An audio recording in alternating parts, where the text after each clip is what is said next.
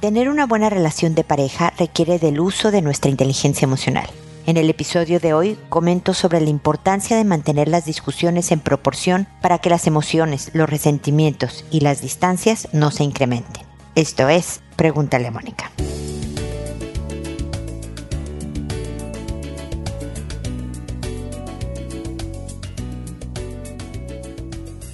Bienvenidos amigos una vez más a Pregúntale a Mónica. Soy Mónica Bulnes de Lara, como siempre feliz de encontrarme con ustedes en este espacio en que los invito siempre a consultarme a través de la página www.preguntaleamónica.com en el botón de envíame tu pregunta, porque ahí tengo un formatito que me da ciertos datos de cuántos años tienes en la relación, etcétera, etcétera, y ese contexto siempre me ayuda para responderles mejor.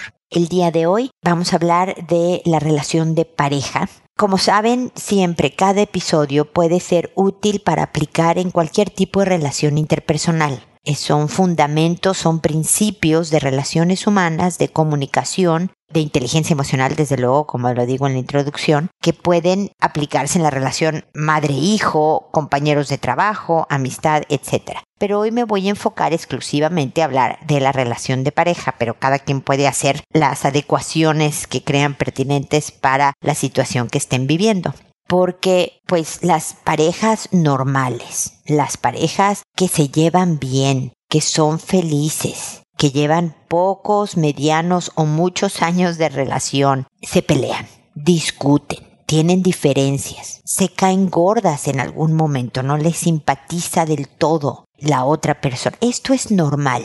Asusta de repente, sobre todo cuando llevamos alguna rachita ¿no? Varios días, a lo mejor hasta semanas, de no caernos bien, de estar discutiendo, de lo que dice el otro es, ya dijo esto que siempre dice o lo que sea, ¿no? Y preocupa de, ¿estaremos, estará nuestra relación mal? ¿Estaremos empezando el principio del fin? ¿Duraremos juntos? Por favor, siempre tengan en mente que estas etapas son normales, que pasan. Desde luego, tenemos que estar bien atentos a saber que es una mala racha y de cómo detenerla y cómo darle la vuelta. Cada una de las personas no es chamba de una o del otro, no es chamba de una sola de las partes, es trabajo de las dos el estar al pendiente de chin estamos mal, cómo lo detengo y cómo regreso a estar bien. Siempre para siempre, si quieres durar con alguien para siempre, este tipo de acción no se termina porque va a pasar varias veces. Entonces hay ciertas reglas o principios o ideas que nos pueden ayudar a parar esto y regresar más pronto. Y hoy hablo de no hacer el pleito, la discusión, el momento álgido más grande. ¿No? Porque la verdad es que cuando estamos enojadas, queremos a veces sacarlo todo, ¿no? Recuerdo que en 1987 me hablaste muy feo frente a tus amigos y además no me defendiste aquella tarde de verano del 1932 en frente de tu mamá. O sea, y entonces por eso ahora mismo tú otra vez agarramos el pasado, lo que pasó ayer, la semana pasada, el año pasado, la década, no importa el pasado de nuestra historia como para fundamentar nuestro argumento de lo molesto o doloroso o lo que sea que estamos viviendo ahora. Como que queremos dar hechos de que me estoy enojando tanto porque esto no es la primera vez, porque siempre, esos otros términos que ojalá nos evitáramos, ¿no? Siempre has hecho lo mismo, nunca estas cosas tan generalizadas y que condenan a que ya no haya vuelta si siempre he hecho esto, ¿cómo lo voy a parar, no? Pero además yo entiendo, porque he estado ahí en estos enojos en donde recuerdas lo que me hiciste la década pasada, o lo que me hiciste la semana pasada, no importa la distancia, no ayudan en esto de detener la mala racha y dar vuelta para volver a estar mejor. Porque no estoy hablando de un ratito de molestia, ¿no? De que ay, volvió a dejar el vaso en la mesa y no lo llevó a la cocina. Un ratito de, oh, ¿no? Estoy hablando de que estamos peleando de días y días, de un patrón de conducta. Entonces, el tratar de tener bien claro, a ver, ¿qué quiero lograr? ¿Estoy enojada por qué? ¿Y qué quiero obtener? Recuerden lo que siempre digo, sin meta no hay logro. Si yo no sé qué busco, ¿cómo voy a saber que ya llegué ahí? Que ya ahí muere, que obtuve lo que quise. Claro que no se trata nada más de ver para uno mismo. Ustedes saben que en la relación de pareja va a haber concesiones y que lo que yo quise tiene que estar amoldado también a lo que es bueno para ambos. Y en bueno para ambos puedo yo tener ciertos sacrificios de, ah, no era exactamente lo que yo quería, pero sí obtuve algo y mi pareja obtuvo algo también. Estamos los dos bien. Pero para eso antes yo debo de tener claro qué es lo que quiero alcanzar. Y si yo ya sé lo que quiero alcanzar, no tiene muchas veces caso el hablar del pasado, el usar las palabras siempre, nunca, el hacer más grande la situación. Hay veces que el decir, mira, cuando llegas tarde, no, siempre llegas tarde y yo nunca estoy, ¿no? Cuando llegas tarde, para mí es bien frustrante estar, no sé, arreglada 45 minutos antes de tu llegada porque me dijiste una hora y, me aburro. Uh, uh, uh. Lo que quisiera que ahora pasara es esto no sé, que me hablaras ya que vienes para allá y ahí me empiezo a arreglar, que me dijeras verdaderamente a qué horas vas a llegar, etcétera, etcétera. ¿Me explico? Concretar un poco. Yo sé que lo estoy diciendo ahora de manera fría y así tranquilita, ¿no? Cuando estamos enojados las cosas son más complicadas. Pero sí es bien importante acordarse que mantener la discusión en proporción, mantener las diferencias en realmente esto es lo que me molesta y esto es lo que estoy buscando, sabiendo si lo voy a obtener, porque hay gente, por ejemplo, yo estoy hablando del ejemplo de cuando llegas tarde. Yo tuve que aceptar que mi esposo es impuntual y tuve que aceptar porque traté por todos los medios de que fuera puntual. Y no lo es. Alguna que otra vez lo es, el 98% de las veces no lo es. Entonces, hemos tenido que acordar formas en que para mí no sea frustrante esta espera acortar mi espera, bla, bla, bla. Y formas en que él también haga un esfuerzo y, o ajustes para avisarme que, a qué horas va o cómo va o lo que sea o llegar lo antes posible. O sea, hay aceptaciones en donde la bronca no es yo voy a lograr lo que estoy buscando. Yo lo que quería, desde luego, al principio de una discusión era que él fuera puntual. Pero también hay un momento en que debes de decir, a ver, por el bien de la relación, tengo que aceptar que esto no lo voy a obtener, bueno, ¿qué es lo segundo más cercano? Y de ahí construir. Mantén la discusión en proporción y te vas a ahorrar muchas desilusiones, muchas desgastes, pero sobre todo vas a poder detener una mala racha y regresar, estar bien con tu pareja para seguir construyendo algo duradero, cariñoso, cercano, que creo que al final es lo que queremos cuando estamos en una relación de pareja. Y bueno, ya me super extendí en el comentario inicial, así que ya me voy directamente a sus consultas que como saben lo hago por orden de llegada que a todo mundo le cambio el nombre para que sean anónimas por completo sus consultas. Recuerden que es un programa internacional, así que me llegan de todas partes del mundo. Es muy difícil que la gente sepa quiénes son ustedes. Que cuando he respondido y el episodio se publica en la página, yo le envío a cada persona que me consultó un correo diciéndole el número del episodio, el título del mismo, el nombre que les puse y ahora incluso mando un enlace directo hacia el episodio para que puedan escuchar los comentarios. Que contesto por audio y no directamente les respondo por escrito, pues para alcanzar a más gente. Me escucha más gente de la que me escribe y por lo tanto me gusta hacer las respuestas por audio. Además, siento que el tono de voz, todo eso nos acerca y, de verdad les doy una atención más personalizada. Que me puedo llegar a tardar algunos días en responder, pero que siempre respondo. Tengan la seguridad, la confianza de que voy a responder cuanta consulta me llega. Si no he respondido la tuya y me la mandaste, por favor avísame porque la página ha estado medio haciéndome unos trucos. Ya estoy siempre al pendiente de que no se queden en el limbo eh, las consultas, pero podría ser que alguna estuviera por ahí, así que háganmelo saber si en algún caso me enviaron una que no he respondido. Bueno, y sin más preámbulos me voy con Luis, que dice, hola Mónica, he superado muchos obstáculos, como obstáculos de pánico, miedo a salir, a hacer ejercicio, pero últimamente he notado que a veces me siento agotado, cansado, me da como nervio. Salgo, pero siempre ansioso. Camino y pienso que me voy a caer. Quisiera saber cómo superar eso. También me da dolor de cabeza, dolor de ojos y cuello. Me encanta montar en bicicleta, pero hace mucho que no salgo porque pienso que me va a dar algo, pero lo hago en casa. Me compré un rodillo y lo hago en casa. Me da miedo a veces conducir. Lo hago, pero lo hago muy ansioso. Me diagnosticaron hipertenso, pero lo tengo controlado. Me gustaría unos tips para poder salir de esto. Cuéntame si necesitas más información. Luis, muchísimas gracias por tu consulta. Mira, te puedo decir que te felicito porque no dejas de hacer las cosas. Es decir, sales a pesar de que te da miedo salir o caerte o que algo te pase. Manejas, aunque lo haces ansioso, ¿no? Y bueno, sigues montando en bicicleta, pero lo haces en casa. Ahí es donde yo voy a empezar a hablar contigo, Luis, porque algo que primero lo que quiero eh, sugerirte es un chequeo médico. Ya sé que ya te checaron y controlaron la hipertensión, qué bueno. Pero no sé si descartaron cualquier cosa para los dolores de cabeza, ojos y cuello. Porque si nada más le echamos la culpa al estrés y a la ansiedad, que son hormonas en tu cuerpo, o sea, son emociones provocadas por hormonas que pueden ser muy intensas y provocan dolores de cuello, cabeza y ojos, primero quisiera descartar si hubiera cualquier otra cosa. ¿No? ¿Qué tal que estás anémico, ¿no? Y te da por eso dolores de cabeza y asumimos que es la ansiedad cuando lo que te faltaba era hierro y comer más lechuga, no, espinaca es lo que tiene hierro, ¿no?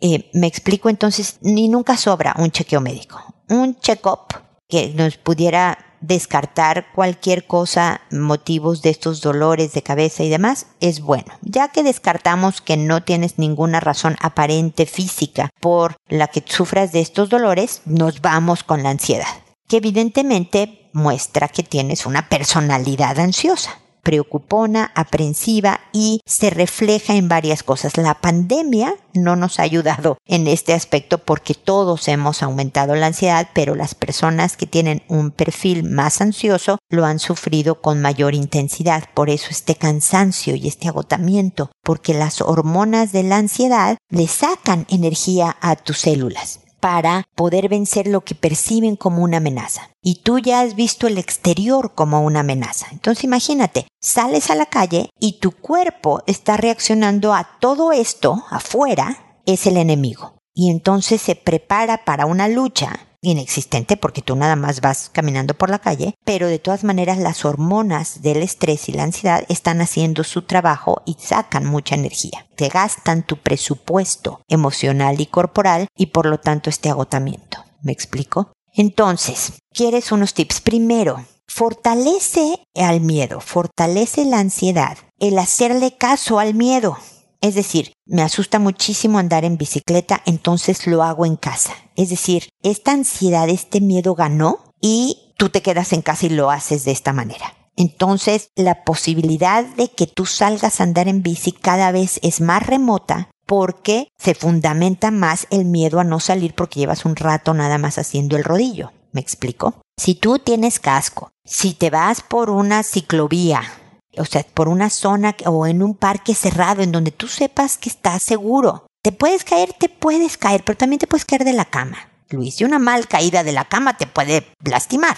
Pero trata, si lo haces con la mayor seguridad, pero empieza de a poquitos, ¿no? Si te montar bicicleta te da muchísima ansiedad, ve a un parque y da una muy pequeñita vuelta y regrésate a tu casa. Me explico, vence al miedo, enfréntalo un poco, pero bien gradual pasos de bebé, como decimos en México, ¿no? O los americanos baby steps, ¿no? Pasos muy pequeños de, de tiempo y de para que tu cerebro empiece a leer el, ah, ok, Luis me está diciendo que aquí no pasa nada, que podemos hacer esto. Y entonces, poco a poco, se supone que estás recableando, entrenando a tu cerebro a que ya no se vaya por el camino de la ansiedad que ya no suelte tantas hormonas de este lado, sino las de bienestar que montar en bicicleta debería de provocar.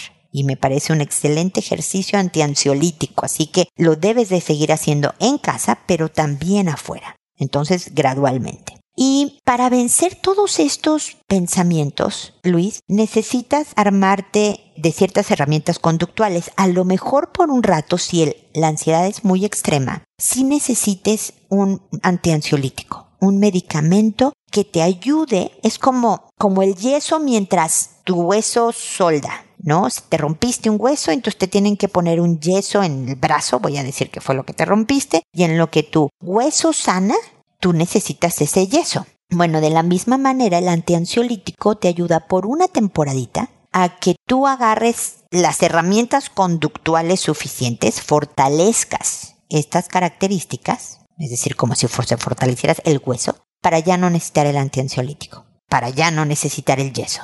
¿Me explico? Entonces, valdría la pena una consulta médica con un neurólogo, con un psiquiatra, para un antiansiolítico que ayude nada más a mantener estas hormonas un poco más a raya en lo que tú efectivamente sales a la calle a trabajar, a conducir, a caminar, pero con el medicamento, pero al mismo tiempo, por ejemplo, haz una lista de canciones que te gustan, que te sepas, que realmente te involucres en la letra de la canción, ¿no? A mí me gusta tener canciones en mi lista de canciones que me sé, que me identifico, alegres, tristes, de para bailar, para llorar, para lo que sea, porque me permite también enfocarme en ciertos momentos en la letra para cantarla bien y completamente. Y entonces eso aleja a tu cabeza de los pensamientos de qué horror me voy a caer, qué horror, aquí está, hay peligro, qué va a pasar, no, me siento ansioso, mira cómo me sudan las manos le pones tanta atención a tu sentir y a tus pensamientos que agarran muchísima fuerza, Luis. Entonces, por un lado, necesito que estés escuchando algo, puede ser un audiolibro, por ejemplo,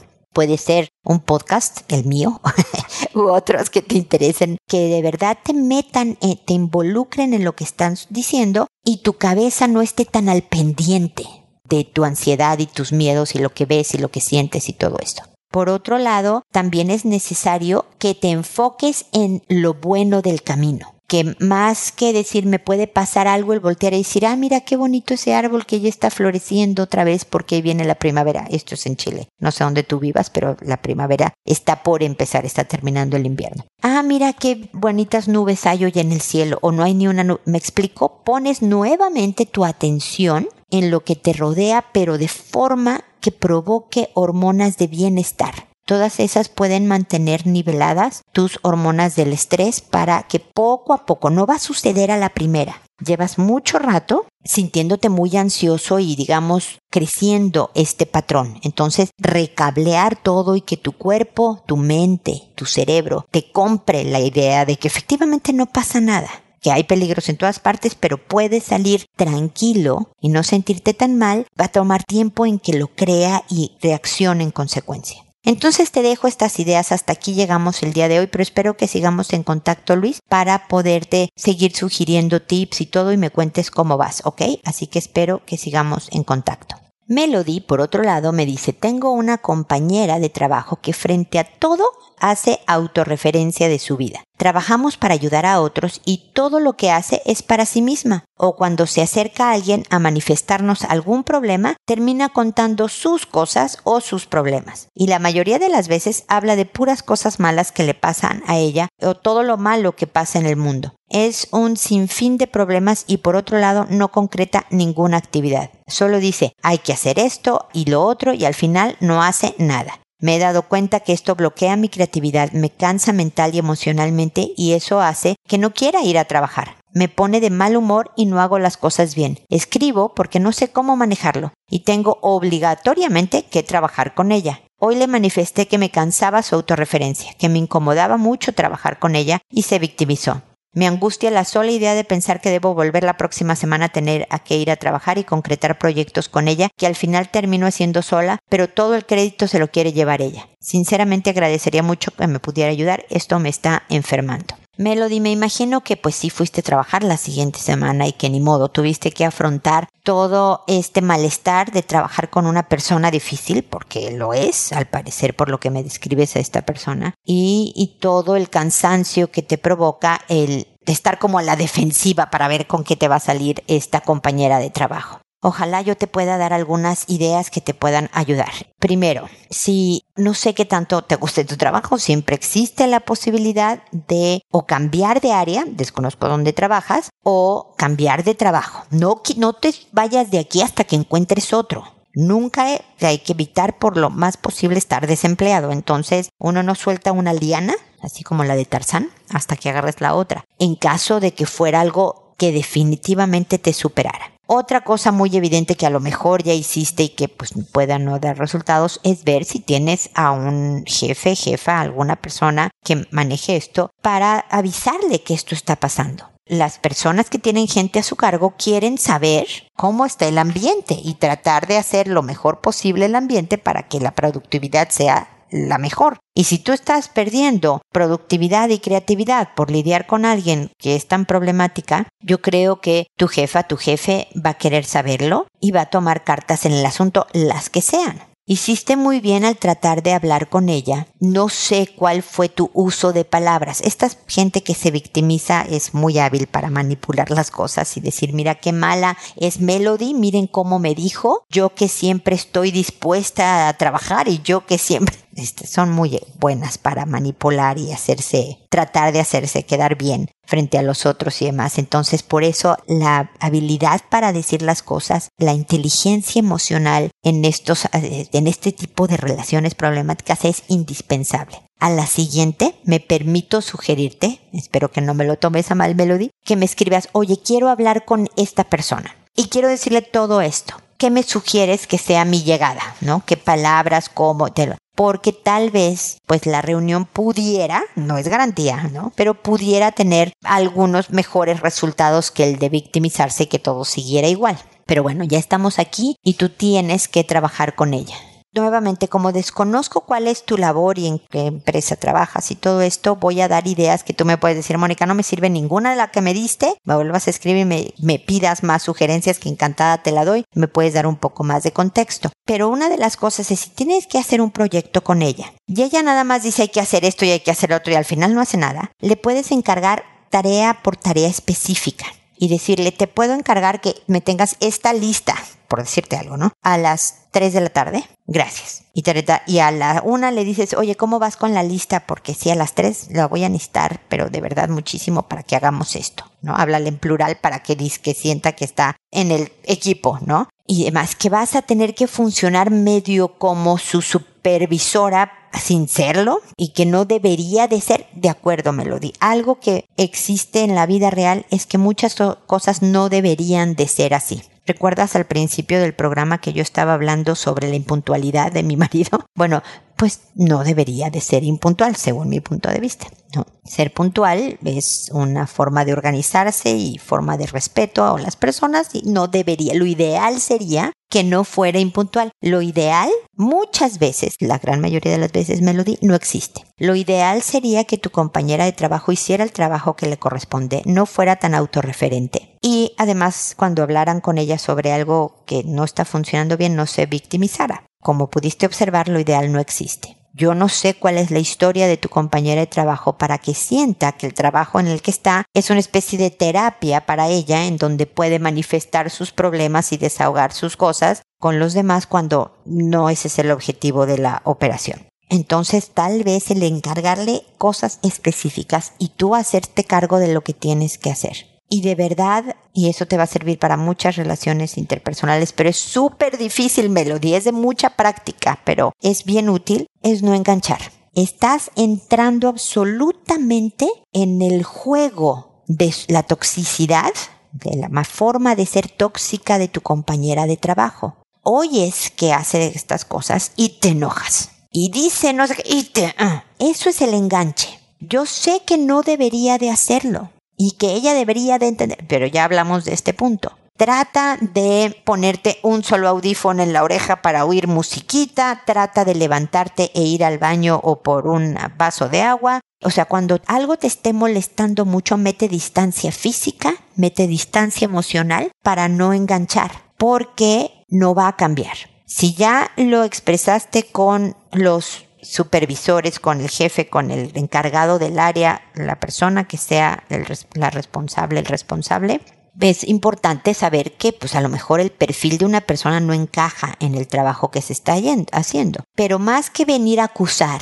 mira ella cómo lo que hace, es hablar de, mira, se me dificulta a mí hacer mis responsabilidades cuando, no sé, estamos para ayudar a otros y deja a los otros pues más deprimidos de cómo llegaron porque habla de que qué horror el mundo apesta y le pasó a ella cosas horribles. Entonces me cuesta mucho trabajo. ¿Cómo me pueden ayudar ustedes? El área, el jefe, la jefa, para poder funcionar porque esto no, no nos está permitiendo funcionar de esta manera. Entonces creo que, vale la pena el, el, tratar de hacer estas cosas, Melody, porque si no va a ser necesario que te cambies de trabajo, porque el acabar agotada emocional y físicamente y luego estar sufriendo porque vas a volver a ir a trabajar no es vida. Nadie debe de sentirse así en su trabajo. Yo sí le daría una intentona más hablando sobre este tema. Si ella no lo entendió, pues con quien lo entienda, pero tú siempre tratando de ser considerada con ella. Yo sé que es difícil porque una persona difícil no es muy agradable y nos cuesta mucho trabajo ser considerados con quienes no es agradable pero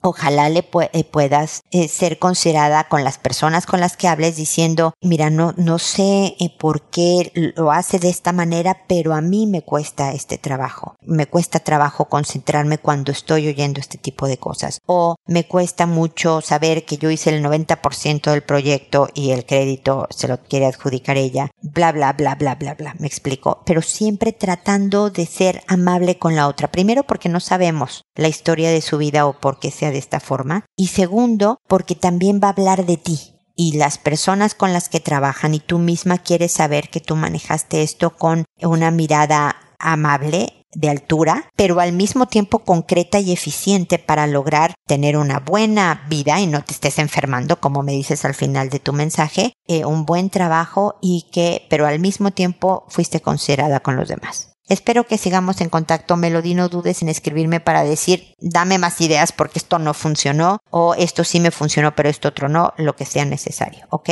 Espero que sigamos en contacto. Noemí, por otra parte, me dice, hola, buenas tardes, Mónica, disculpe mi atrevimiento, pero buscando respuesta a mi conflicto, me encontré con su contacto. Mi situación es la siguiente. Hace un par de días descubrí a mi pareja tocándose mientras observaba y trataba de tocar las pompas a mi hermana que dormía a mi lado. Ella en ocasiones duerme sin taparse y se llega a tocar mientras duerme. La verdad es la primera vez que pasa. Sin embargo, siento que últimamente el interés de ella por preguntarme por mi novio es bastante. La verdad yo no quiero dejar a mi pareja, pero no sé qué hacer. Esta situación es un tanto bochornosa y frustrante al tratarse de mi hermana. Cabe destacar que hace ya unos meses atrás yo había hablado del tema de mi hermana con mi novio porque yo sentía que la veía mucho y él siempre lo negaba todo. Espero pueda responder a mi situación, por favor, ya que no, es un tema que no he hablado con nadie por miedo al que dirán. Saludos y buenas tardes. Pues sí, Noemí, siento que, que de alguna forma, por lo como me lo explicas en tu mensaje, hay una atracción entre tu hermana y tu pareja. Porque ella pregunta mucho por tu novio, tu novio la ve mucho a tu hermana tanto que tú le dices a él y él lo niega. No me dijiste en ningún momento que hubieras hablado con tu hermana.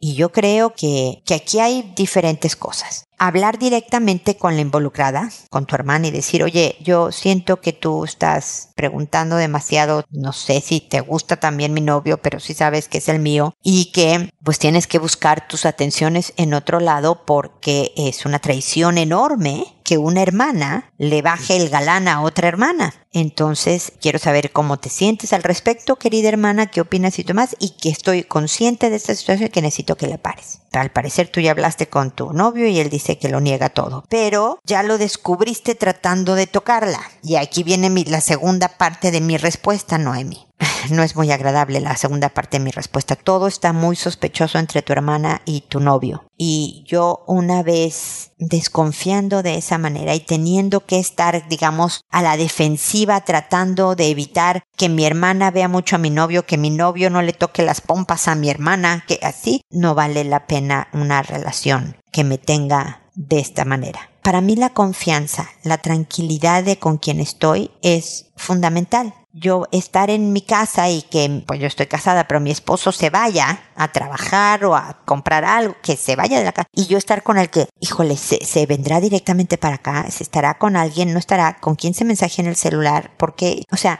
a mí el gusanito de la duda es algo que me torturaría demasiado o estar siempre vigilante de las miradas de él o, ella, para ti va a ser agotador, Noemi. Yo sé que es muy triste y muy difícil, pero aquí parece que los intereses están cambiando. Y si tu hermana es capaz de andar con tu novio, o tu novio es capaz de andar con tu hermana, francamente la cosa es demasiado triste para ti, no mereces ese trato. ¿ok, Noemi? Así que yo hablaba con tu hermana primero, claramente, y decirle, a ver, yo detecto esto y me parecería algo realmente fuerte que tú hicieras. Por más que te interesara, por más que las cosas se hablan directamente, así que háblame, ¿no? Pero ya con lo que descubriste a tu pareja siendo más, por mucho que él lo niegue, ¿no? Pero ves que la ve mucho, yo ya la confianza siento que está siendo muy frágil, Noemi, y yo repensaba tu relación con el novio.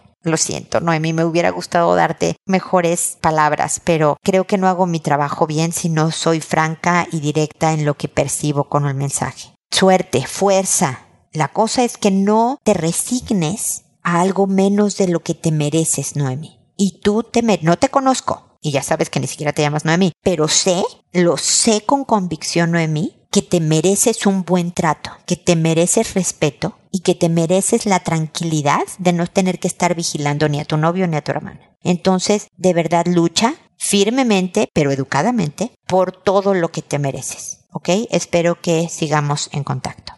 Opal me dice ahora, mi hijo de 15 años le dijo a un niño de 6 que le chupara su pene. Y esto me tiene muy aturdida, triste. No sé qué hacer tanto con mi hijo ni con la familia del niño porque no lo esperaba. No logro asimilarlo porque él es muy serio, respetuoso y me tiene muy preocupada la situación. No es la educación que ha recibido en casa. ¿Qué debo hacer? Bueno, pues entrar en operación comunicación con tu hijo. Lo que él hizo ya es menor de edad tu hijo, ¿no? Pero es importante que hables con él tranquilamente y le digas, hijo, yo sé que a tu edad puede haber mucho impulso sexual y mucha curiosidad de saber qué se siente y a veces creemos que un niñito pequeño es una buena forma de obtener, satisfacer la curiosidad y que no va a decir nada. Pero pues ya viste que todo se sabe. Y lo que hiciste es un delito. Y si alguien denuncia puedes estar en problemas muy serios. Pero además el concepto que tú tienes de ti se ve afectado. Y ese lo tienes que proteger siempre, hijo. Que tú tengas una buena opinión de ti como persona es fundamental. Deja tú que los demás pensemos que tú eres un encanto como yo creo que lo eres, hijo mío. Tú debes de pensar que tú eres una buena persona, que tú eres honorable, que a pesar de tener impulsos fuertes y curiosidades vas a encontrar otra manera de satisfacerlos y no aprovechándote del tamaño y la capacidad intelectual de alguien mucho más chico que tú. Entonces creo que hablar con él con cariño pero con firmeza es bien importante el papá del hijo tiene que hablar con él de, también porque pues es varón con varón, pueden hablar perfectamente de mira yo cuando pensaba yo hacía esto es lo correcto, esto no es lo incorrecto, cómo canalizo desde ir a salir a correr en las tardes para quemar la energía sexual, funciona, la, la, el regaderazo de agua fría funciona el irme con adultos para que eso sea un freno exterior funciona. Hijo, ¿cómo podemos ayudarte para hablar con él? Creo que es sumamente fundamental. Y luego definitivamente hablar con la familia del niño afectado. Tu hijo debe de disculparse con el niño y con la familia. Eso va a ser bien difícil para él, pero esa sí es una lección aprendida. De verdad que no se olvida. Para siempre. Entonces, el que ustedes lo acompañen a disculparse y luego que se vaya el joven y ustedes hablen con la familia para decir lo estamos atendiendo, yo creo que fue un gravísimo error que está arrepentido que no, y que vamos a estar vigilantes para que nada similar vuelva a ocurrir. Cuéntenme de qué otra manera podemos nosotros reparar el daño que toda esta situación ha causado y ni hablar. Estás formando a un joven para ser un adulto íntegro y respetuoso y que sea capaz de construirse una buena vida. Hay tropezones grandes como este que cometió a los 15 porque pues no miden muchas veces consecuencias, pero se hace con cariño, con comprensión para el joven, pero con firmeza. Y yo creo que todo va a estar bien de a poco, Opal. Espero que así sea. No dudes en volverme a consultar si necesitas cualquier uh, información adicional sobre este o otros temas de mi especialidad. Espero que sigamos en contacto y espero amigos que nos volvamos a encontrar en un episodio más de Pregúntale a Mónica. Y recuerda siempre, decide ser amable. Hasta pronto.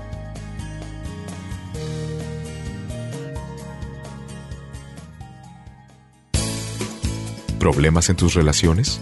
No te preocupes, manda tu caso, juntos encontraremos la solución. www.preguntaleamónica.com Recuerda que tu familia es lo más importante.